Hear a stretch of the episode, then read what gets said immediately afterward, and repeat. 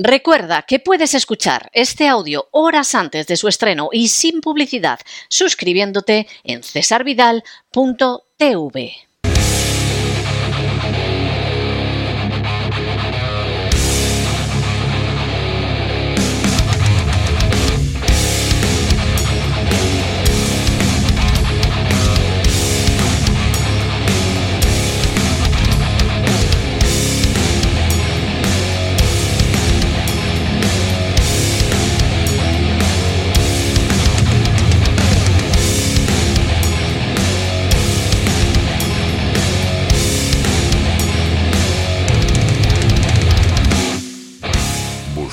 el Cao con César Vidal y Gustavo Vidal.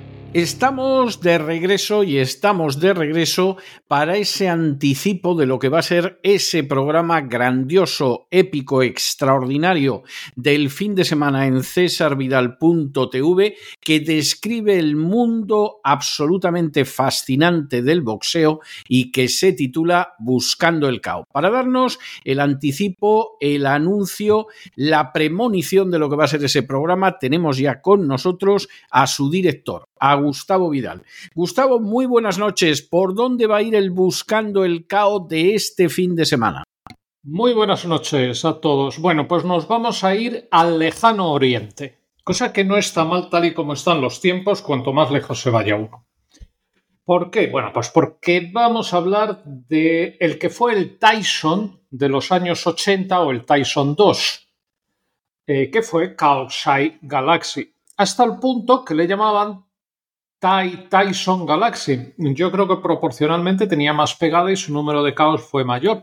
Lo que ocurre es que de Mike Tyson salían dos, uh, dos Galaxies, porque Galaxy era un peso mosca y el otro era un peso pesado. Bueno, este hombre que tiene un apelativo en tailandés, eh, porque sabéis que los apelativos, los apodos en tailandés son enormes, o sea, no como los anglosajones que dicen The Best Tyson, The Chuck, no, no, no, no o, te dicen The Hitchman. No, no, esto es, yo no sé cómo se dirá en tailandés, su apelativo era la mano izquierda que perfora los intestinos. O sea, toma castaña. Bueno, toma gráfico, gráfico era. Sí, sí, ¿eh? sí. Yo supongo que en tailandés pues era mañana, cosa que, que, lo repetiremos mañana, ¿no? Pero bueno, en fin, eh, no, no es eso de, de hit, de hawk, como los anglosajones. Estos se enrollan bien. Bueno, pues fue un boxeador con una pegada extraordinaria. Bosch Rek lo califica como el, el, mejor boxeador tailandés de todos los tiempos, libra a libra. Este hombre empezaría en el Muay Thai y fue un boxeador profesional, no es muy mayor, desde luego, nació el 15 de mayo del 59 y compitió entre 1980 y 1991. Eh, fue campeón supermosca de la, de la Asociación Mundial de Boxeo entre noviembre del 84 y diciembre del 91. Pero en fin, nos extenderemos con él largo y tendido porque vale la pena. Yo tenía ganas de traerle también y nos deleitaremos con unos highlights ¿eh? en los que veremos dos o tres minutillos de los golpes que daba y eso que era un peso pequeñito. Después de esto vamos a pasar a las efemérides, que son muchas y muy buenas. Vamos a tener cinco. La primera nos va a llevar a Miami el 12 de noviembre del 82, cuando Aaron Pryor gana en el asalto decimocatorce a Alexis Argüello y retiene el título de la Asociación Mundial de Boxeo de los Superligeros. Como sabemos, fue una pelea candidata a pelea del año y veremos un extracto de esta gran rivalidad que tuvieron que las dos veces ganó Aaron Pryor. Lo que pasa es que una de ellas ganó con una misteriosa botella negra que le daban. Él llegaba, como hemos dicho alguna vez, derrengado a, la banqueta, le daban la botella y salía como los anuncios esos de esa bebida energética. En fin, cosas raras. Un 13 de noviembre del 65 en San Juan, Carlos Ortiz, que diremos quién fue, gana por puntos en 15 asaltos a Ismael Laguna, ni más ni menos que al popular Ismael Laguna que tuvimos aquí, ese boxeador con ese estilo que nos deleitaba, y retuvo su título del Mundial del Peso Ligero. Hablaremos de ello también. Y el 13 de noviembre del 82 en Atlantic City, Mike McCallan, el gran Mike McCallan, noquea en el séptimo asalto a Jude Kalule. Bueno, lo de noquear a Cayule era, era difícil porque era un boxeador formidable, como, ve, como veremos que también fue campeón del mundo. si yo no recuerdo mal, que puede que recuerde mal, era la pelea 17 de Ayud Kalule con 16 caos o algo así, ¿no? Bueno, en una cosa, si no recuerdo mal y no me estoy confundiendo, claro. Y nos vamos también al aeródromo de Houston, donde un 14 de noviembre del 66 defiende su título un joven Muhammad Ali en su primera etapa y noquea en el tercer asalto a Cleveland Big Cat Williams, que pudo ser uno de los mejores pugilistas de todos los tiempos, le noqueó de una forma fulminante en uno de lo que se considera que tal vez fue el, momento cumbre de este boxeador de Louisville, de Ali, y retiene así su título de campeón del mundo. Bueno, como digo, algunos consideran que fue la mejor pelea de Ali, o por lo menos su punto culminante puede ser. Tiene un caos espectacular pero también, como explicaremos y explicaremos por qué Cleveland Williams no estaba en las mejores condiciones. Y finalmente nos iremos al 17 de noviembre de 1972 en Nueva York, en el Madison Square Garden.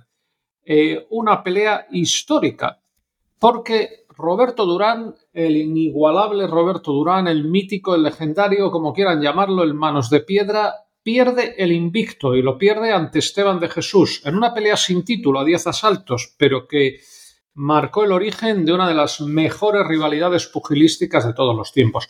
Todo eso hablaremos y nos detendremos un poco más que ahora, lógicamente, en las efemérides.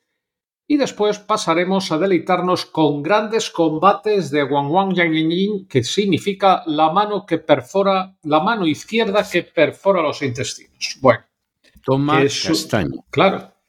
Veremos cuando se proclama campeón del mundo ante Eusebio Espinal el 21 de noviembre del 84 en Bangkok, Tailandia, por KO en el sexto asalto. Y bueno, vamos a ver tres minutos de los mejores momentos. Lo de ver es un decir, aunque se distingue, pero es que los tailandeses, esto lo grabó la televisión tailandesa, y los tailandeses les damos suspenso en edición. Editan muy mal, muy mal pegar cosas las dan, vamos, mejor que Platero, pero editan muy mal. Pero en fin. Nos iremos también a un grandísimo combate que es la defensa del título mundial, la cuarta defensa que hace Kaosai Galaxy, la hace ante Israel Contreras, ahí sale Kaosai Galaxy con su calzón rojo como si le hubieran dado como si hubieran dado cuerda y bueno, en realidad es un caos que le saca fuera del ring y ocurriría el 1 de noviembre de 1986 en el estadio Ergilio Ato de Curazao. Me parece muy bien.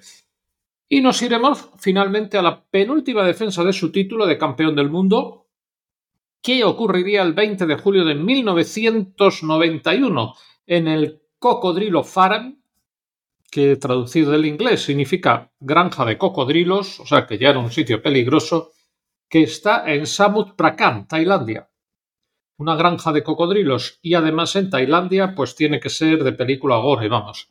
Su rival era David Griman, que fue un gran boxeador, creo que también fue campeón del mundo, y pondremos un ratito para que se ve, bueno, estaba, como decía aquel humorista, la plaza abarrotada, abarrotada. Veremos que ahí se suben los tailandeses por, por los postes de la luz, de teléfonos, si es que tienen y tal, para ver el combate. Fue una cosa tremenda. Y bueno, pondremos tres minutos y con calzón blanco nuestro campeón Kaosai Galaxy. Y después de ver este KO tan interesante, pues nos iremos a nuestra recapitulación y despedida sureña. Pues con toda seguridad que lo van a disfrutar nuestros televidentes en cesarvidal.tv este fin de semana. Un abrazo muy fuerte, Gustavo, y hasta el fin de semana. Venga, hasta el fin de.